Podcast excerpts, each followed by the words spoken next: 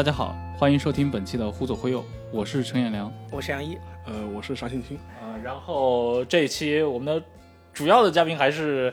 承接上一期的，依然是肖一之老师。大家好，对，那肖肖老师上一期我们聊了很多关于科幻啊，关于小说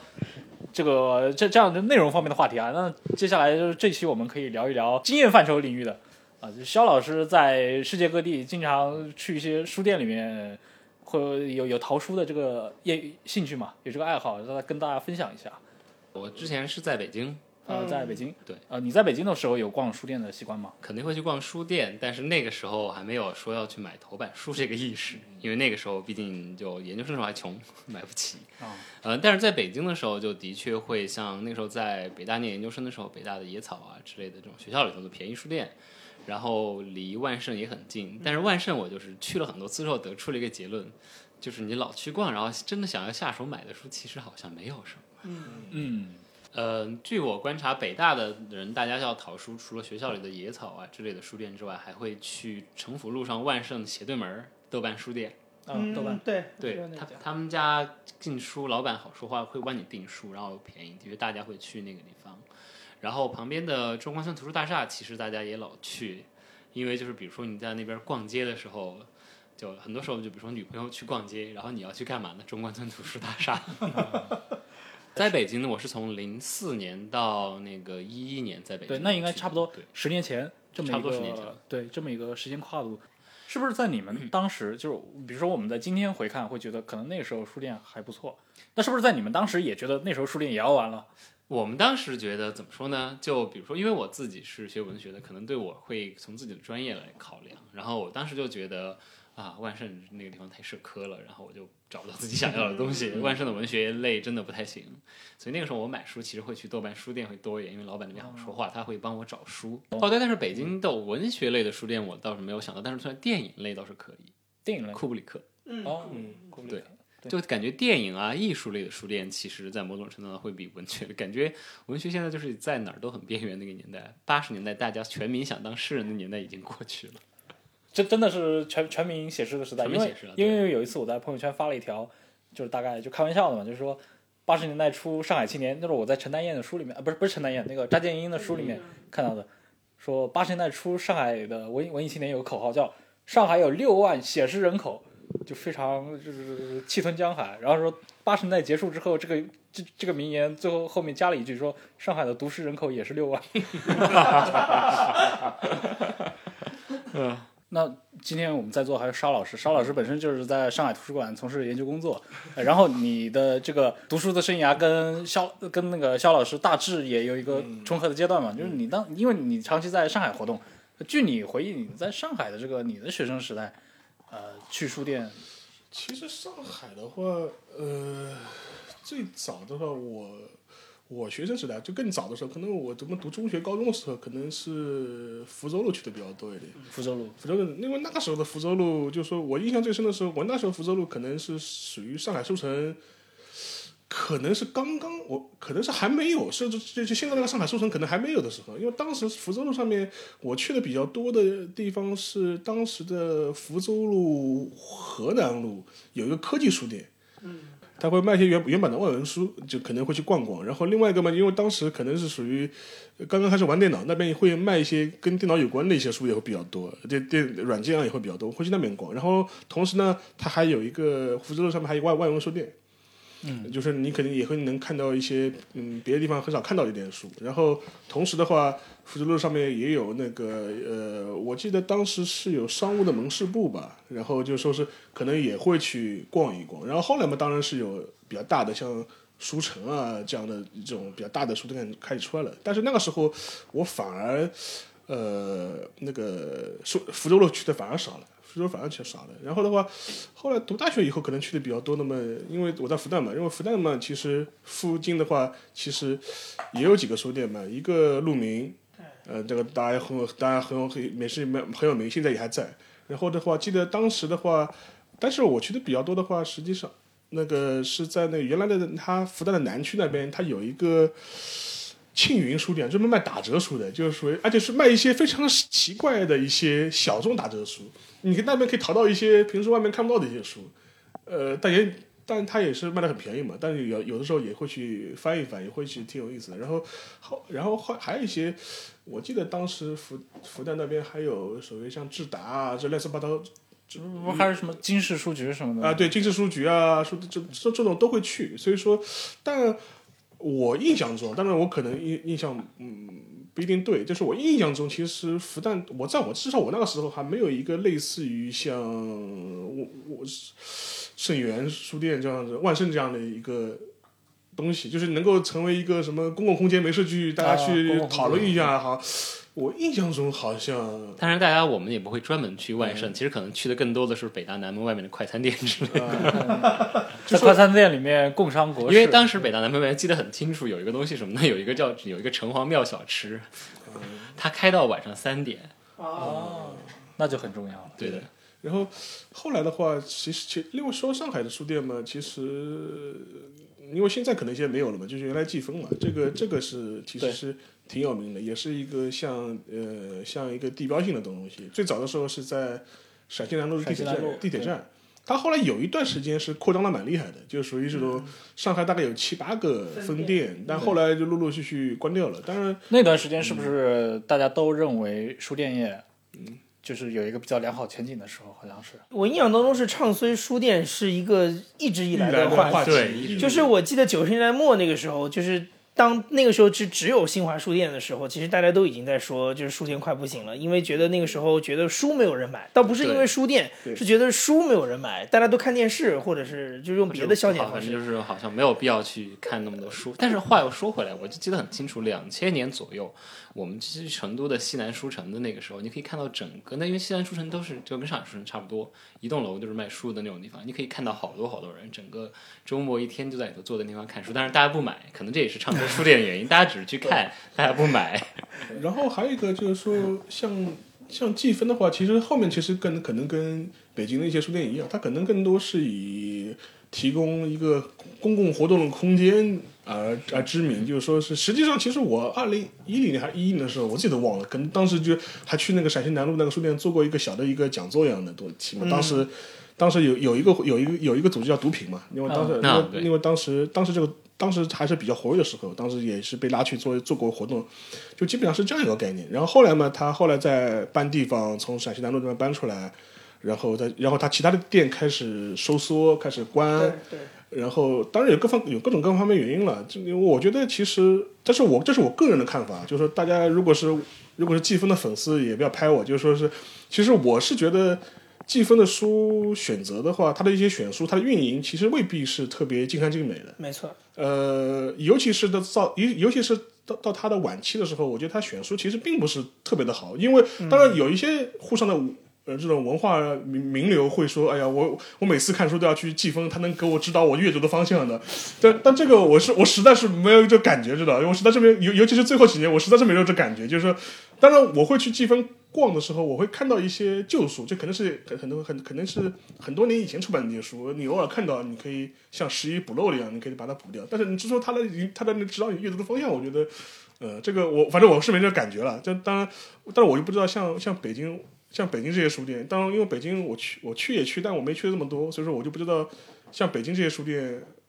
它是不是能真的能够就是说是引导你的阅读方向？其实我在这方面跟你跟你也蛮像的，万盛他也会做一个推荐榜，就他们二楼节收银处那个，他们他因为一直都换那个，但是我真的很少去看那上头的书。嗯，我去万盛买书买的最多还是他们进门一楼下面打折那个地方，因为他打折那个地方也是他不知道那些书都很奇怪，不知道什么地方冒出来的，有时候其实是很多年以前的书突然又出来了，对，然后就会其实就会有一种奇怪的落差感，你会发现，哎，这个书当年还有人写过啊。然后当时它下面也是卖的最便宜的地方，所以去那儿买书买的最多。我在念博士的时候，我们学在学校旁边就因为地方很小，就那么几个书店，所以学校中间是学校自己的图书店，就学生们买课本的地方，但是它也卖各种书。一般不打折不买，但是我会去看，嗯，他们的摆样，因为是学校书店做的，店员会真的会，他们会相对比较了解各个学科最近的东西，最著名的人都是谁。嗯，他们那个地方其实是一个快速更新你的知识储备的地方。对，我一般会去看一眼就知道，哦，这个大佬又出书了，哎还有这方面的东西又出书，最近出了好几个新领域的书。嗯，就需要有这样的书店，这种很专业的，从专业方法方面来说的这样的书店，可能是我。但是它这个是不是有没有可能是因为是英文书的关系？就是说，中文的图书，你如果按照这个方向来说的话，比如说我们可能本来这个语言体系当中很难就有非常前沿的知识，或者说，我想说倒也不一定，但我可能可能我觉得更多是由于它是一个大学图书店。啊，倒也不一定是那个非常前沿。其实其实，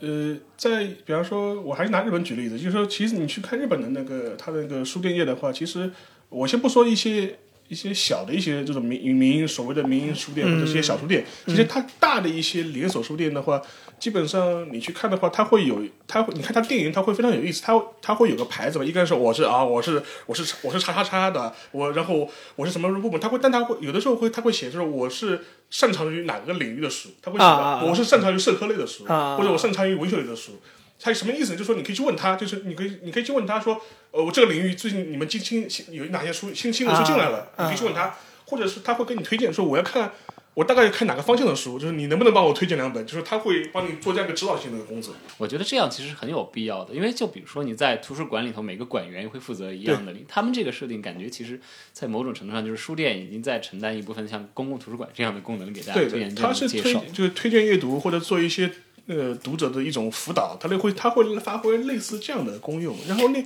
另外一个的话，还有一个就是我前面讲到那个图书这种图书书店专业化的问题啊，或者就是专业书店的问题。其实我觉得，我印象中，我小的时候，可能我年轻的时候，可能就还觉得。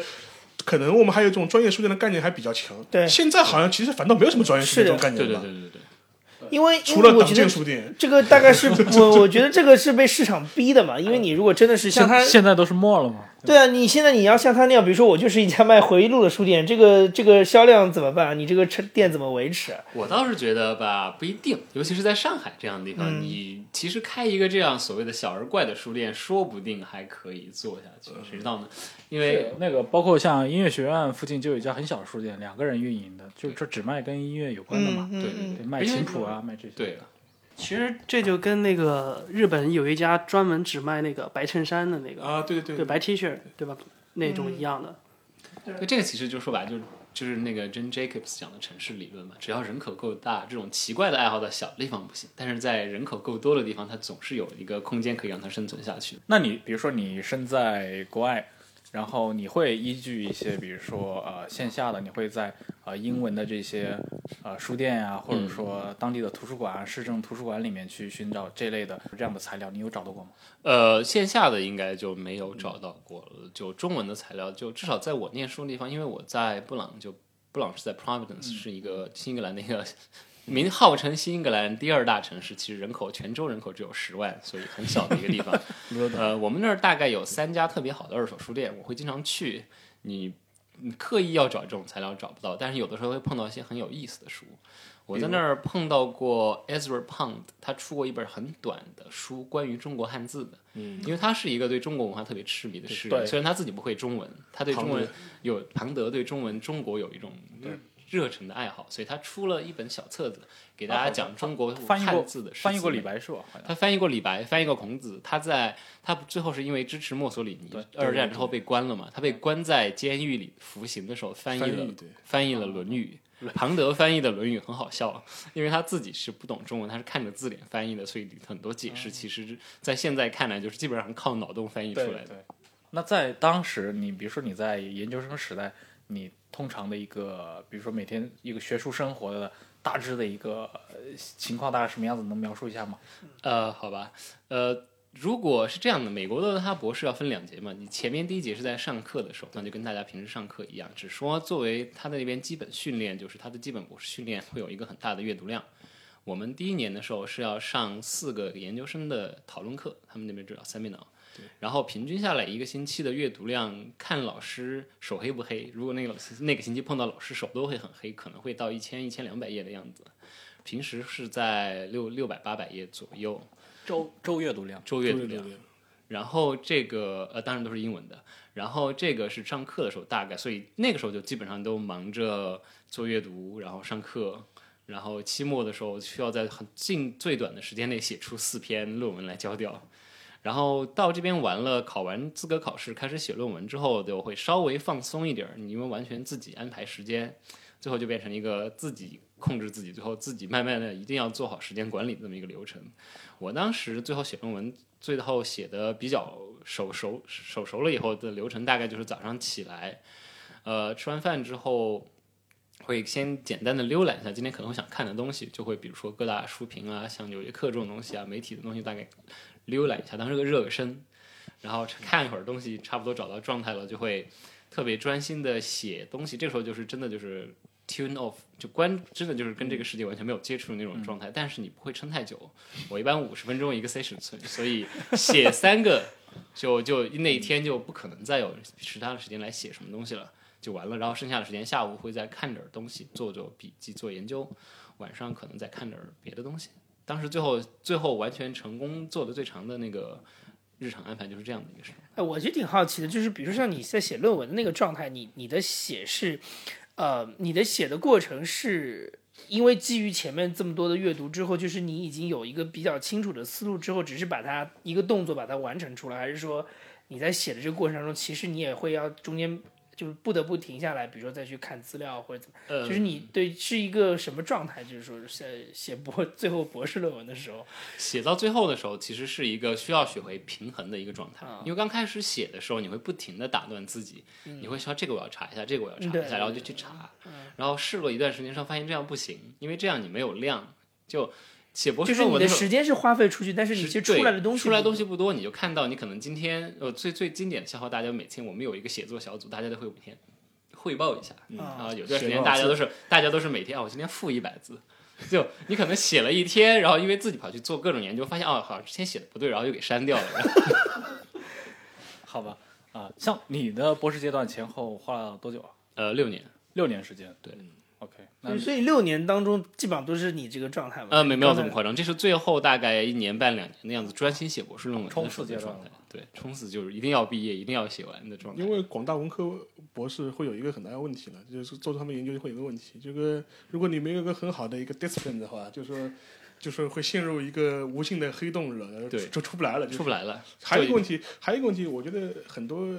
呃，很多人倒也不是他没有这个纪律性，可能是很多人，我我我碰到了很多这种人文社科类的博士。他呃研或者研究生以后，他会有个很大的问题，就是说是他会一直有个心态，他觉得我必须准备万全之后再开始动笔写。啊，对对对。但问题是，相信我，你永远不会有这个时候，永远不会有准备万全的时候，永远不会有准备万全的时候的。就是说我看到我很多人，他说：“哎呀，我资料看的还不够多，所以我现在不能写。”嗯嗯嗯嗯。呃，或者我什么东西还没看完，不能写。但是相信我，其实或者还有人会说，我的这个还没有想成熟，我不会写。就我就在想，这个我刚才想问的就是这个问题，就是你难道不会有，因为你你在这个就写的过程中，你忽然发现这个。思路可能你，因为你同时也还在吸收更多的，你发现你的思路是有问题的。那这个时候不是会，我的写作我也不可能说一天把它全部写出来，我每天能够写出来都是一个部分。我先把材料放在那儿，就做一个最简单的比喻。我这个事情就是个盖房子，你先有砖，对不对？嗯。你每天写的碎片其实都是砖头，最后你要拼的。对。所以在这个调整的流动灵活性是有的。所以，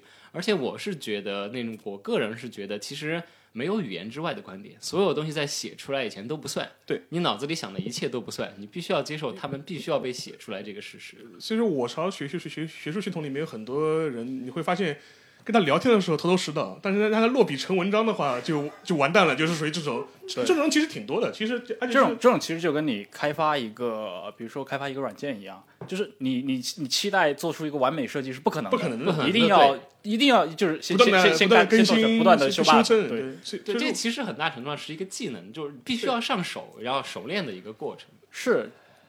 芭芭拉·塔奇曼他说过一个非常经典的例子，就是当时他还在做记者的时候，他可能那时候他还年轻吧，大概四十来岁的时候，他在美国结识了一个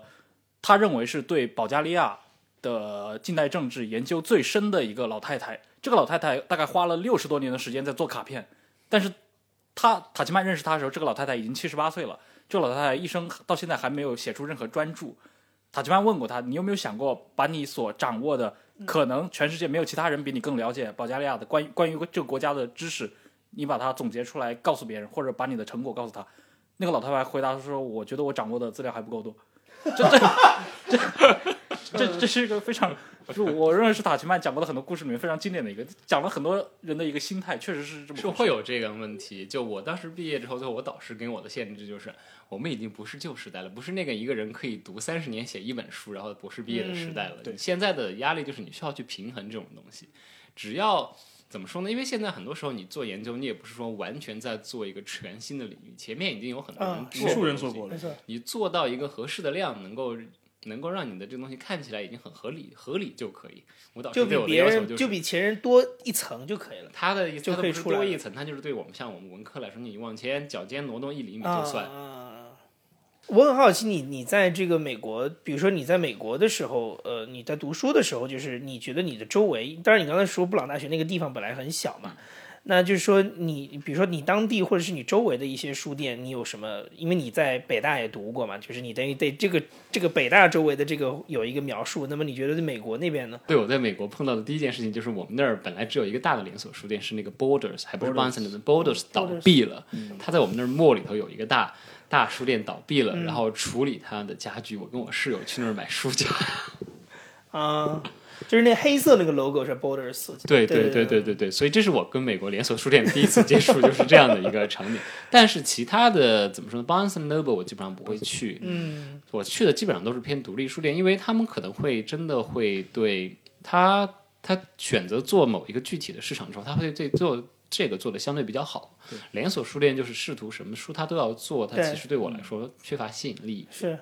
然后像去，因为我们那儿离波士顿也很近，我会老去，经常可能要去哈佛上课。哈佛哈佛整个 Harvard Square 它也有好几家书店，我会去一个叫 Raven 的那个书店，他们家是老板是一个左翼，所以选的书会偏左一点，但是它也有很多文学经典可以选，然后很多偶尔会有头版可以挑。啊然后哈佛自己有一个，但是如果你们要去那边要注意，就是哈佛 Harvard Square 它里头有两个，一个是一个叫 Harvard Square Books，那个不是哈佛的大学书店，哈佛的大学书店是那个 Harvard Coop，叫 Harvard Co-op，、那个才是他们的大学书店。我会经我会偶尔去 Harvard Square Books 他们家地下的二手书部分，但是他们那个不是特别好，所以我还是去 Raven 去的比较多。嗯，然后去纽约的话，肯定会去 Strand，嗯，因为它可能现在就是我觉得这个理想书店应该有的一个状态，就它会，它真的就是它店特别大，它的号称是整个一英里的书 one mile of books，对，他们家外面会摆在外面的小推车上一刀一本的那种书，嗯就随便可以在里头其实可以淘到很好的东西，对，我在里头淘到过很好的艺术画册。就不是 Taschen 的那种便宜的小版本，是很大的，就是可能是早早年代出的五六十年代出的，呃高清高高清的大画册。然后它下面它下面有它有专门的古籍书部，它的二手书和古籍书是分开的。嗯，就二手部的那些会是便宜的东西，但是任何可能会有收藏价值的会摆在古籍书部，但是不要被这个名字骗了，它的古籍书部可能也卖的很便宜。对我像你刚说到波士顿的这些书店，它有那种比如说社交的功能吗？嗯，真的没有。就美国那个地方，他们纯粹就真的就是专业的书店，它就是怎么说呢？有些书店它它肯定也会顺手卖个咖啡，但是不会不会像我们这边好像就所谓的地标型书店，主要其实就是咖 主要卖咖啡，书来做装饰。所以，所以国内这一套是从哪来的？国内这套是从是从台湾来的吧？应该感觉像是成品。对因因为我还是就是其实其实我印象跟那个我们我们肖老师其实差不多。其实你你因为如果你去日本看的话，其实他就是他日本的书店基本上我也很少看到在书店里卖卖喝的东西，就是有就是有的话，它是都是一些非常大的连锁书店，它可能就是有半层是是卖咖啡或者是顺带卖顺顺带卖一卖的，就是说，但是一般的书店的话，基本上还是就是卖书的，就没有什么别的花头的，就是说也不会最多就是说，比如说我卖卖书、卖卖明信片，可能帮本地艺术家卖两幅画，也就是这样。对对对。就是不大会有这种有其他的这种，也而且也不大会有呃吃喝吃喝玩乐是肯定没有的，就是沙龙的这种，好，我印象中也很少，就看，就比如说就像像 City Lights 这样的书店，它有这个传统，它会组织，它它不是沙龙。美国的书店喜欢组织的是那个作家的 reading，它会作家来开签名会，对作家来宣传。你刚才说的那个 Harvard Books 就是不是官方的那个书店，我在 YouTube 上看到，就是就 Peter Hansler 以前在那边做过新书，对对对，他是在那读吗？就是读章节。它其实是一个，就是它前面有一个像主旨的一个讲，然后会有就其实是一个提问了那种那种类型的活动，对，然后你在日本的话，它有些书店它会搞一些定期的小型的展览，对，就是就呃就就比如说我我反正我我过年前呃不新年前我我在大阪的时候去那个完完完善堂的时候，他当时是搞了一个手冢治虫的一个展，然后是卖卖手冢治虫的什么或者什么全集啊。或者是卖相关的一些周边啊，他可能然后他会有一些的把他的一些原稿拿出来做一个展示啊，这种这种可能会有，但如果是一些小的一些独立书店的话，就基本上就就是很正，就是没就就是正经卖书，也没别的什么花头的，就是。但从你们的角度来看，比如说国内啊，那无论是大陆还是台湾，其实发现这种搞一个沙龙，然后卖卖咖啡，就是形式非常成功。包括连许志远本人都说，他们单独卖的最好的就是单独卖简餐、卖咖啡，那收入是他们的一，他可能占了一大半。是因为书卖的不好嘛？中国相对来说，这种公共空间本身比较匮乏吧，嗯，所以以至于你书店能够会充能够担任这样一个角色。其实对很多美国社会，或者是对日本的社会来说，他可能能够承担这个功能的场所很多，他没有必要跑到书店里去做这个事情。对对对，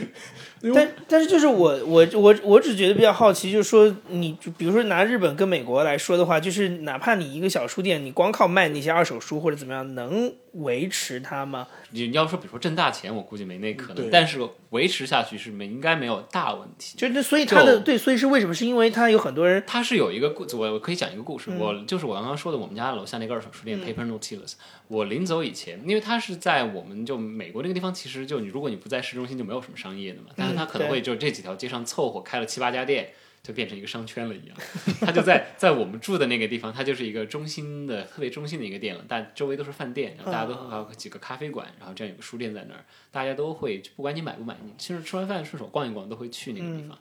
然后嗯。在我要毕业的时候，他房东要涨房租，他就租不下去了。然后房东不知道不知道要把房租租给谁，就限他马上要搬，限他要马上要搬走。嗯。然后当时就是他们那书特别特别多，因为他之前占的那地方特别大，可能大概那个虽然虽然是个独立小书店，可能店面大概得有三四百平。嗯嗯然后就怎么办呢？他他的那个书是大概是他自己店员那么短时间肯定收不完的，是当当时大家周围的人知道了，周围的人大家一起帮他收书，然后大家一起就不停的在说这个地方要没有书店以后怎么办，然后就帮他们想办法，然后最后其实大家都觉得那个那个房，因为房东是个房地产公司，房地产公司就是觉得预期我们这儿可能要涨，然后需要更有钱的商业来入住。他们就把他想办法把他踢走，其实都没有谁来接手的。大家觉得那个房地产公司脑子有问题，因为旁边那个、旁边那家珠宝店，因为一个同样的原因搬走了，已经空关了两年没有租掉。同样一条街上往前就还有一个店也关了两年没有租掉的一个，但是是另外一个公司的。最后就大家帮忙，就反正就是谁认识谁，谁认识谁，谁认识谁这样的绕过去，让他大概往下挪了五十米，挪到了另外那个关了两年的原来是开披萨店的一个啊空间里头去了。就是这样的，就他他其实真的就是在那个社区里头，他是完完全全是融入这个社区当中的，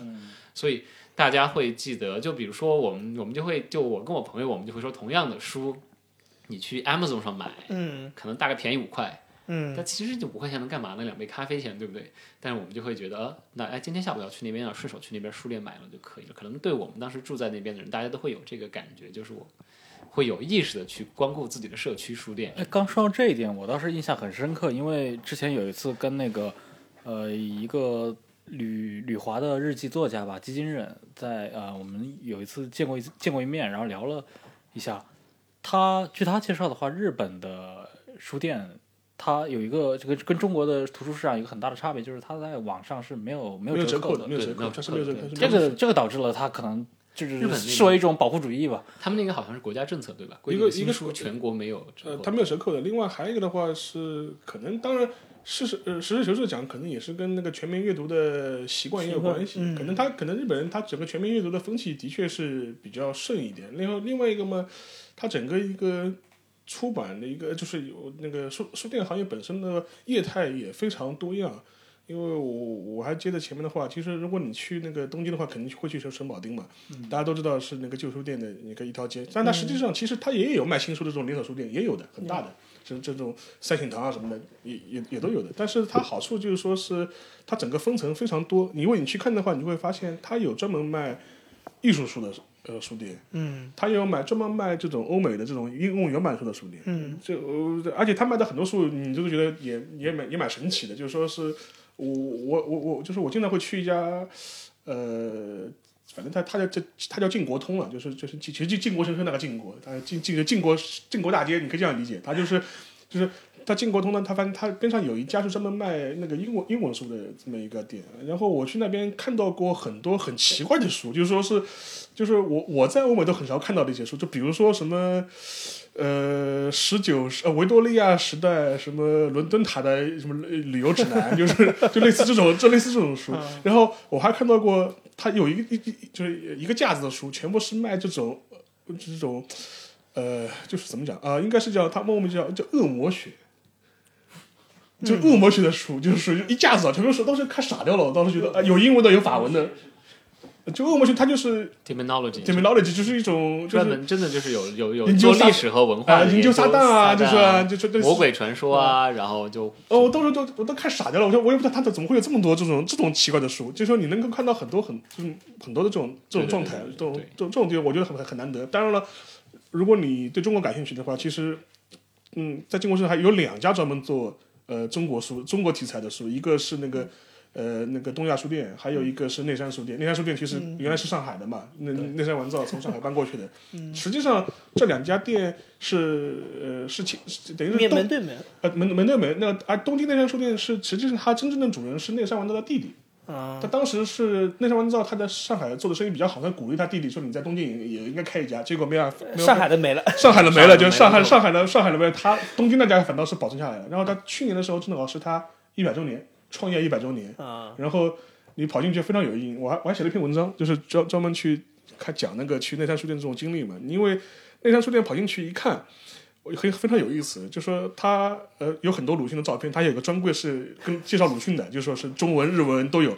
然后他还会，你的结账台上他会放了一他的卖他周边，说是鲁迅生前爱喝的日本茶，是宇治的一个什么牌子，就是说就是非常有意思。然后说两两千日元一包，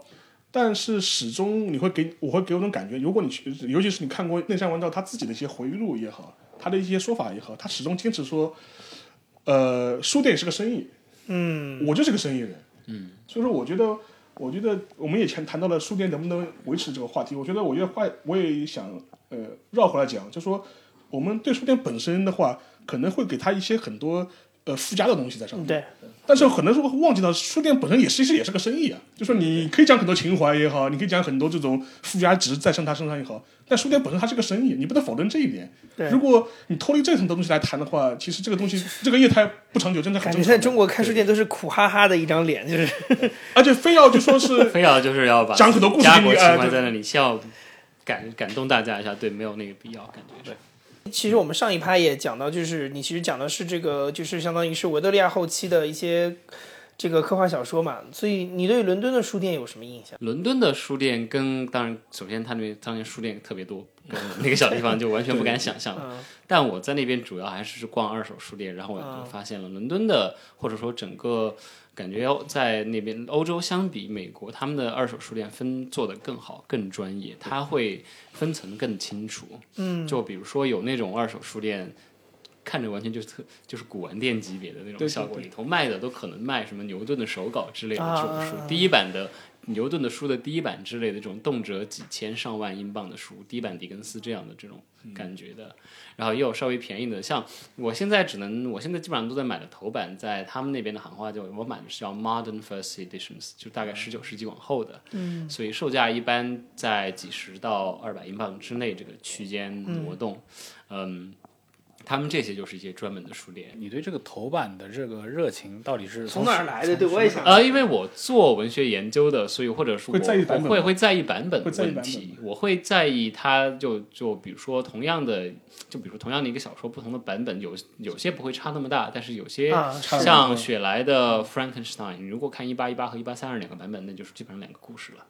所以就会有这样的问题。另外一个就是不光是版本问题，我还会对当时的人的阅读体验有一个特别好奇的观念。那个时候书长什么样子？嗯嗯嗯嗯，你你就比如说，当时你看一个人回忆录，说我今天下午在家，啊没事儿干，看了一本书两百页，然后你就会这个，然后就就看了什么，比如看了一个小时两百页书过去了，你就想，哦，这个人怎么读这么快？一个小时两百页，什么神奇速度？结果等你自己买他了书很小，买了一本，不光是小，你买了一本十九世纪的书，你就意识到了，它它行字行距行距大，字号大，啊留白大，嗯所以像 H. G. Wells 的那个，比如说他的 Time Time Machine 我们现在你买可能大概其实就是呃，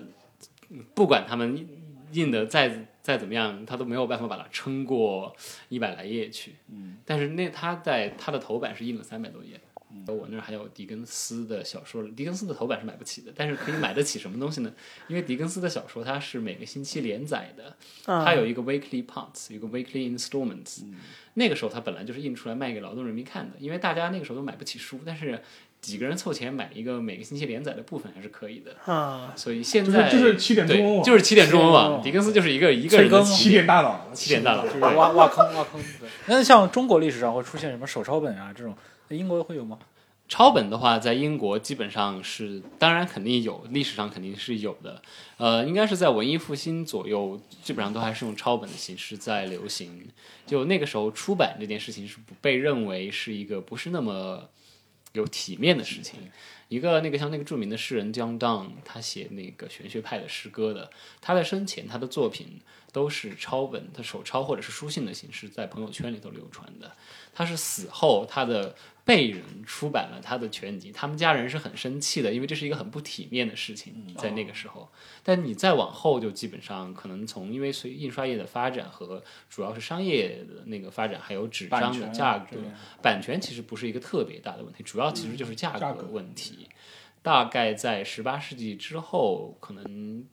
大多数的书都是印刷的，可能在某些具体的领域，可能还会说还会有抄本抄版的问题。但是因为我研究的十九世纪文学，在我做的这个范围之内，基本上不会存在手抄本的问题。国内好像一直没有形成一个非常好的一个书店的业态，无论是二手的还是新出的，好像从来都没有过。感觉就缺乏这么一个组织和系统。我突然想起来，就刚刚说到的各种淘书，其实我最开始养成淘书这个习惯，还是在本科的时候，那会儿还没有去北大，在北语五道口的那一头。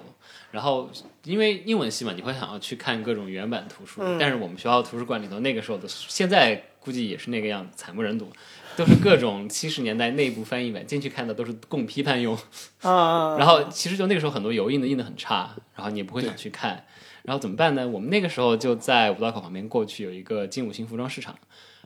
口口相传的，不知道谁告诉你的，就会有一个学长告诉你那头有人卖国外运回来的旧书，我就在里头买到 买到了全套的《丘吉尔回忆录》，很便宜，五块钱一本，嗯中文版的吗？英文版的原版的就而精装的，而且是。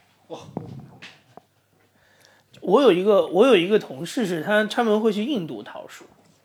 印度？对，印度其实有很多书可以淘，因为当时就殖民时代要有很多书带过去了，他们在那边留下来很多东西。就我我会经常上那个 Internet Archive，因为我要就是说找旧书嘛，那上可以找到很多旧书。你会发现很多它上面有一个重要的扫描源，就是印度各大公共图书馆可以扫对到很多欧美版的书。而且印度它的市场是一个，就是说，他跟我说，就是说，它是连那种，比如说，呃，无论新书旧书都一样，就是说，它价钱都很便宜。它的新书你在亚马逊同样的也是也是在印度最便宜，而且他那个感觉就是真的是有点像那种打包旧货的感觉，就是你帮他弄好了之后，然后他一包给你发回中国来，这个人可能花不了多少钱，就是这样子。然后我我自己其实想分享一些就是。嗯，台湾的那个二手书店的一些一些经验，因为我自己也是在我去了台湾两两三次之后才发现，就是台湾的二手书，而且其实一开始也是在互联网上知道的，因为我有一些书，比如说我要查这个书，可能它的中文它的繁体中文版就是在正常的书店都我早都绝版了嘛，但是你会去 Google 上搜，然后它就会引到，就比如说这书可能在某一某一个，比如说台北台北呃台湾大学对面的某一个小书店还有，然后你可以跟他的老板去去沟通，说你能帮我留一本啊什么之类的。所以我后来才发现，哦，那个地方其实是一片，就是那个业态已经形成非常完整的一片，就是在台湾大学旁边有有有一这么一圈都是二手书店。我觉得台湾的书店给我的感觉是，呃，它给我最大的一个印象是，它是一个就是两岸三地的一个集合。就是说你在那里不仅是能淘到台湾自己出的书，而且你有很多是从香港那边流过来的和大陆流过来的，而且它有一些书店是专门做大陆二手书。所以我原来有那种在台大就是在那边做研究的朋友，他也是觉得就是那个其实是一个非常方便的一个交流渠道，因为它等于是两边的书在那边都能看得到，而且它的它的这个，嗯当然它一基本上的实现啊，都还是在就是二十世纪五十年代以后嘛，就是说等于是国民党呃退到台湾以后，他的书才比较容易留下来，所以就是整个的距离不会像出现狄更斯的头发这种，所以它的距离其实比较近，但是还是还是蛮有意思的。比如说你你看你你还是能感觉到，比如说现在有很多在大陆比较火的台湾作家，他可能到当年在他的书在台湾是以一个完全另外一个一个一个一个形象呈现出来，比如说。我印象最深的是，比如说龙应台，龙应台当年在台湾出的那个书都是很小，就是它的开本是非常小的一种书，然后当然它不像日本的那个口袋书啊，就稍微大一点，但是那个感觉就是你你你你会觉得这个书。这个哪儿吸引人呢？就是我会有这种感觉，就是这个书如果在当年放在这个书架上，它一点也不吸引我，因为就是一个非常普通的一本小书。但是你看到，比如说《野火集》后来卖的这么好，你就会觉得，呃，那个时代在背后是积蓄了一个怎么样的力量，然后对对对